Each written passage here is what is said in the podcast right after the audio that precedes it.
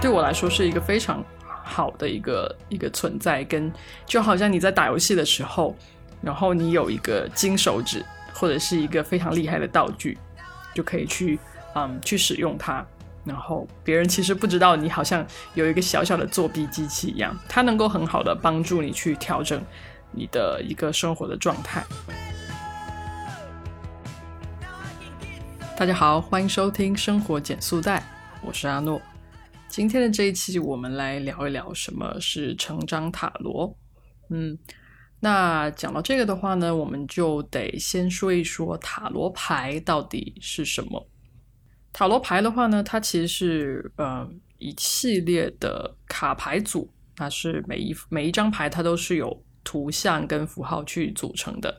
它起源于中世纪的欧洲。那一共是七十八张牌，每一张牌呢都有自己的含义。那分通常我们会分为大阿尔卡纳和小阿尔卡纳两类。大阿尔卡纳呢，就是我们说的大牌，那包含二十二张，代表的深刻的精神和生命旅程，涵盖了从人生的起始到终结的各个方面。那小阿阿尔卡纳呢，包含的是剩下的五十六张牌。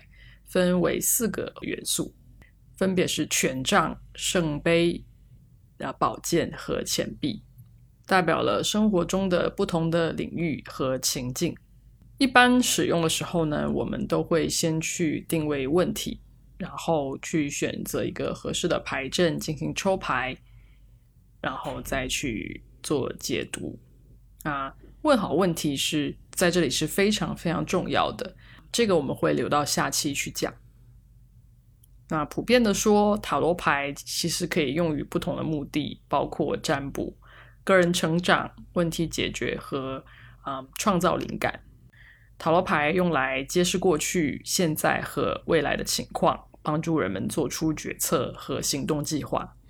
同时，塔罗牌也可以作为一个工具，帮助人们去深入的了解自己的内心世界。发现潜在的挑战和机会。总之，嗯，塔罗牌的历史已经是非常悠久的了。嗯，它是一个很强大的工具，能够在心灵成长、心智成长的方面带来洞察力和启发。我又是怎么样啊，跟塔罗牌结缘的呢？嗯，一个非常。机缘的巧合，就是我有一个非常低迷的时间，其实是不太知道自己的嗯之后的方向是怎么样的。然后嗯，经过了一些呃接触，对塔罗的接触之后，我就是有那么一瞬间觉得，好像他帮助我找到了我最深层次的需求，想要去做的事情。那他一下子。就像一把镰刀一样，把我面前的杂草，把我面前的那些墙全部都都割断了，推翻了。一下子我就变得非常的不困惑了，我就很有勇气去做自己想要做的事情。所以我觉得这个还是蛮神奇的。好，然后我也开始学习塔罗牌，嗯，开始尝试的给身边的人去。去做咨询，一开始会有很很多快感，就是，嗯，大家都说，哎呀，好准呀，说有有得到帮助，嗯，会让我觉得，哎，很有满足感啊。所以 其实之前我做播客的一些满足感，就反而是，嗯，被塔罗牌占据掉了，就是我。做一些一对一的咨询，然后得到了一些很很不错的反馈啊，所以我觉得，哎，这个事情好像是一个值得推广的事情。所以后来慢慢的，我也在我自己的嗯生活中，当我面临一些困惑的时候，我也会使用它来去做一些自我探索。它是一个对我来说是一个非常好的一个一个存在，跟就好像你在打游戏的时候。然后你有一个金手指或者是一个非常厉害的道具，就可以去嗯去使用它。然后别人其实不知道你好像有一个小小的作弊机器一样，它能够很好的帮助你去调整你的一个生活的状态。不过，嗯，在刚刚开始的时候呢，其实会有一个阶段是你会嗯很想要、很依赖去看看塔罗牌跟解读塔罗牌。嗯嗯，比如说我在一些呃日常的工作中啊，我碰到了一些困难，我或者是我第一次做这件事情，然后我就很想要知道未来会发生什么样的问题吗？我可以提前去规避什么吗？嗯，我甚至有时候都不去思考，嗯，都是直接拿出牌来抽一抽，但得到的牌很神奇，它只是提醒我，我现在在一个很焦虑的状态，然后请先不要焦虑，这个还蛮神奇的。所以，嗯，在刚刚开始的时候会有这种情况，所以，嗯。我们还是一定要去有自己的思考，不要什么事情都去依赖这个好像很很快能够得到答案的工具去解决。当然，如果你来问我，嗯，我可能也是同样的告诉你，你不要焦虑，然后帮助你去做一些简单的梳理。嗯，我是不希望大家把塔罗牌当做是一个运势解读的工具，因为运势其实很难去评估。有时候我们会嗯，凭借心情去感受到自己的运势的好坏，所以这个运势的好坏其实并不是特别的客观，也其实也没有让你能够有一个很好的一个方向。但我有几个场景是大家能够使用塔罗牌去求助，特别是成长塔罗的，所以嗯，以下这些几个情景大家可以参考看看。啊，第一个就是当你感觉到自己很混乱的时候，你想要进行一个状态的检测。那包括我们刚刚说的，可能你的工作上面遇到了一个很大的困难，你是第一次碰到，你很想要去去看看，嗯，现在的状况怎么样了？那你也可以去进行这个塔罗的解读。啊，或者是你没有一个很明确的一个事件发生，你就是状态很糟糕，没有无法开心，又很焦躁，那你也可以来看看。我们可以看到，也许有时候是因为你的嗯个人的财务的问题没有得到一个很妥善的解决，所以你会有一些隐隐的担忧。然后这些担忧可能在潜意识已经让你觉得很困困扰了，但你自己并没有察觉到。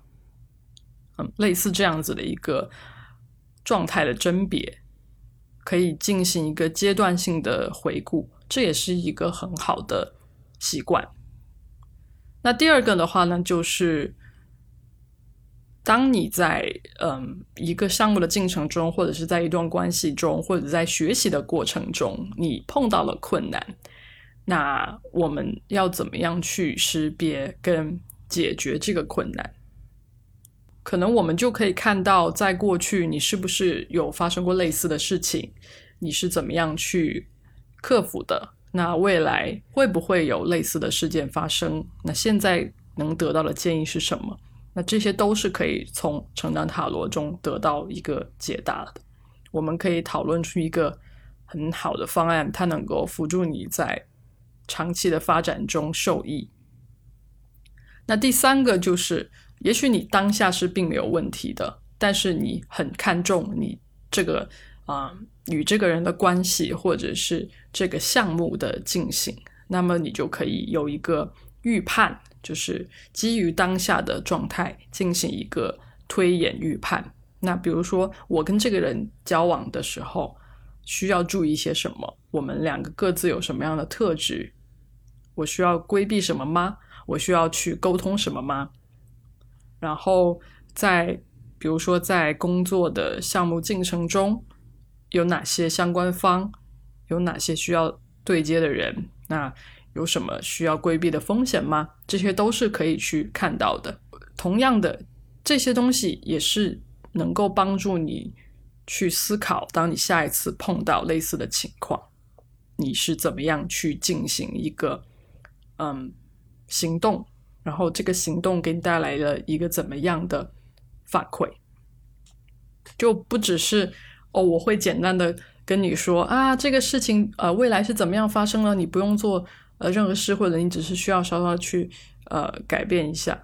但你没有做任何的思考，嗯，这其实是不我们不太鼓励的。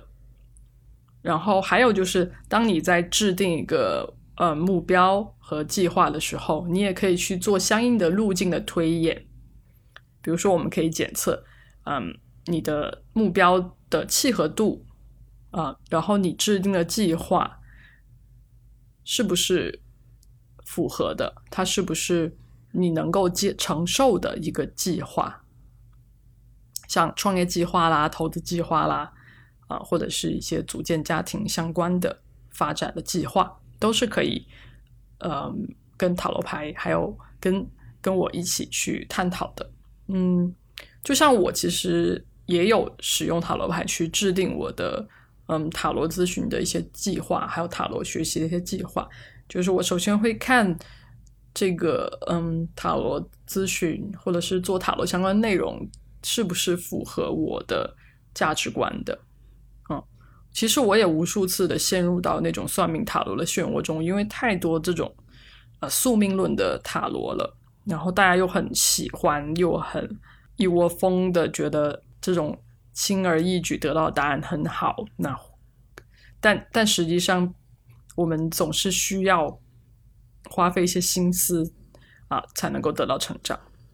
啊，对，就是我会做一个契合度的检测，然后会根据我的目标，我想要达成的结果去细化这个中间的这些步骤，然后去问塔罗牌，嗯，这样的东西，这样的计划 O 不 OK？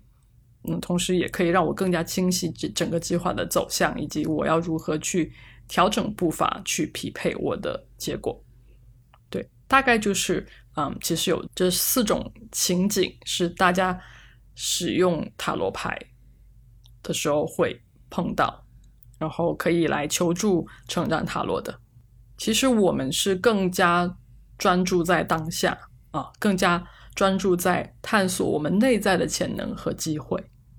最后呢，就是要再来跟大家说一下成长塔罗到底是什么样的一个东西。我会认为它是一个与个人成长和自我发展非常紧密的一种方法啊，主要是以塔罗牌作为一个引导的工具，帮助我们在整个塔罗咨询的过程中认识自己、克服挑战以及实现我们我们的个人目标。这个其实跟我们嗯教练学那个 Life Coach 里面的一。这些过程是非常相似的，就是你要先去找到你自己的嗯价值观，然后找到匹配自己价值观的方式，去克服挑战，去实现自我成长。那跟传统的那些塔罗牌解读啊，像那种那些算命塔罗不同的是，成长塔罗是更注重于探索我们内在的潜能和探索我们个人心灵成长的机会的。它鼓励我们审视自己的信念、价值观以及过去的经验，从而能够更好的了解自己，并且为未来的发展制定更有意义的计划。我们不仅要知道事实是如何，更要知道为什么我们走到这里，以及我们未来会走到哪里。我们需要为我们的目标做出什么样的改变？我们更强调在当下的。自我认知和采取积极的行动，帮助我们得到成长，帮助我们去改变自己的生活，帮助我们去做更多我们心之所向，得到更大的力量去做，去发现一个完全不一样的、更好的自己。大概就是这样子，这是一个还蛮大的愿景，但是我们就可以从。这些小的事件，那小的咨询，一次次的去积累自己的成长变化，我也很期待能够看到大家的进步，或者是说大家可以分享自己的一些想法。然后，如果现在这个阶段你需要想要尝试成长塔罗咨询的话呢，你可以在微信搜索“成长塔罗”的全拼。或者是直接在节目的简介里面去点击链接，呃，与我联系。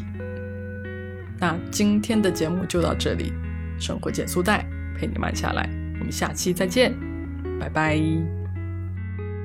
如果你喜欢我的栏目，欢迎在下方爱发电支持我，让我有更多时间专注创作。如果你在生活中遇到了困难，需要一对一的咨询解惑服务，请点击下方链接预约咨询，让我们一起把问题转变为成长的契机吧。